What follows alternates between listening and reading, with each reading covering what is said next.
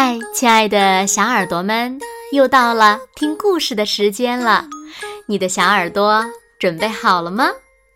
我是每天晚上为小朋友们讲故事的子墨姐姐。今天呀，子墨要为小朋友们讲的故事呢，名字叫做《贝尔熊很害怕》。它到底怕什么呢？一起来听吧。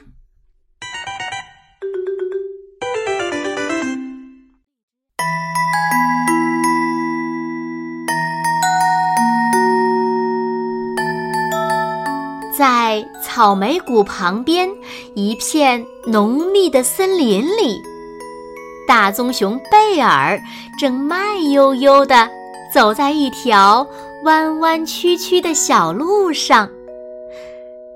他正在寻找吃的东西，空空的肚子里不时发出咕噜咕噜的叫声。但是天气实在是太冷了。尽管可能要饿着肚子睡觉，贝尔熊还是决定先回家去。当太阳开始落山的时候，贝尔熊还没有走到家，他开始有点害怕了。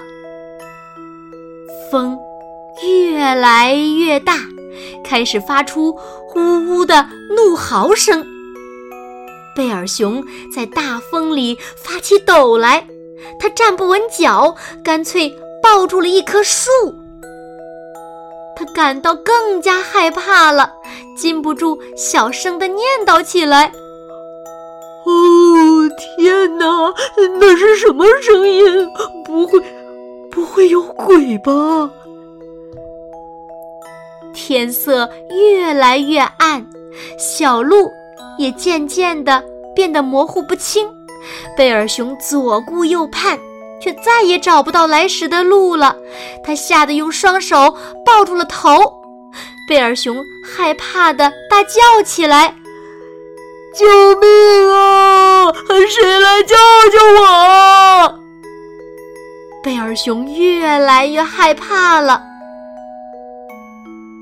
而此时，在温暖舒适的洞穴里，一群好朋友们也开始为迟迟不归的贝尔熊担心起来。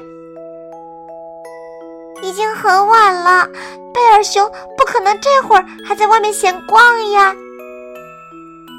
小老鼠担心地说：“是呀，外面已经下起了暴风雨。”他应该在家里待着，不是吗？野兔接着说：“鹪鹩站在热水壶的把手上说：‘我们得出去找找他。要是他一个人害怕了怎么办呢？’”于是，好朋友们立刻行动起来，开始做出发前的准备。他们。找来绳子，将自己一个接着一个的系成一串儿，一场寻找贝尔熊的救援行动就这样展开了。而这个时候，贝尔熊还被困在森林里，孤零零的等待着。漆黑的森林里，各种奇怪的声音不断的回响。他害怕极了，拼命地用爪子捂住耳朵，想要逃离这个让他害怕的地方。贝尔熊在暴风雨中发着抖，此时此刻，他多希望身边能有一位朋友啊！可现在，陪伴他的只有恐惧。欢点亮了一盏提灯。向朋友们发令：乌鸦、鹪鹩和猫头鹰，你们负责在天上搜寻；其他的人和我一起在地面上找。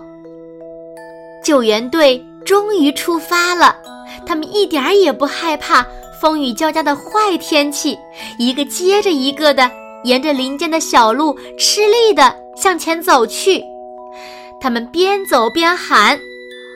龟，贝尔熊，你在哪儿？你在哪儿？贝尔熊，你在哪儿？还在害怕的贝尔熊听到了朋友们的呼唤，他竖起耳朵，想听得更清楚一些。是是鼹鼠在叫我吗？那是野兔的声音吗？鹪鹩、猫头鹰和乌鸦在空中一起喊了起来：“是贝尔熊，它在那儿！”终于找到贝尔熊了，大家都长长的舒了一口气。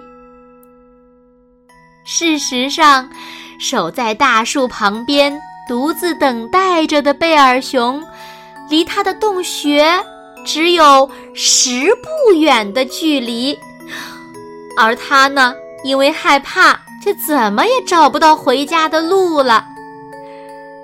怀着不安和兴奋，贝尔熊和好朋友们团聚了。大家给了贝尔熊大大的拥抱，他们的关心也赶走了贝尔熊心中的恐惧。后来，大家回到贝尔熊的洞穴里，簇拥在一起。贝尔熊滔滔不绝地给朋友们讲起了故事，而。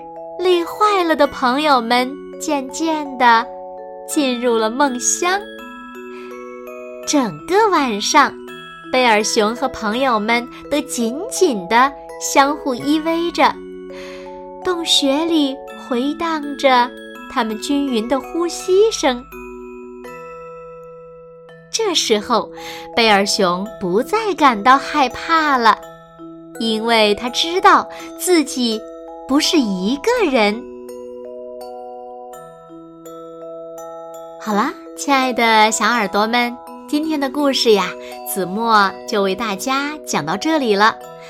那小朋友们在寻找贝尔熊的过程中，为什么朋友们都不害怕这风雨交加的天气呢？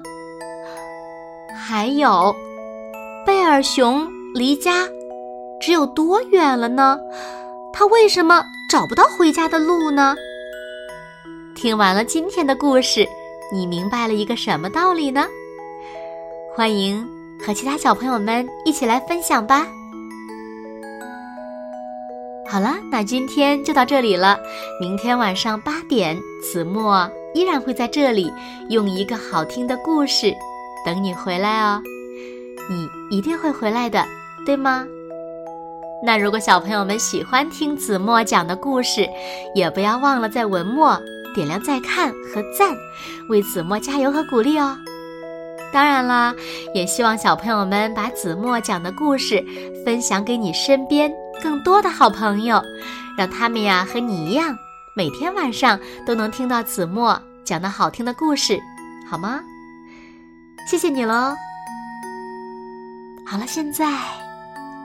请小朋友们轻轻的闭上眼睛，一起进入甜蜜的梦乡了。晚安喽，好梦。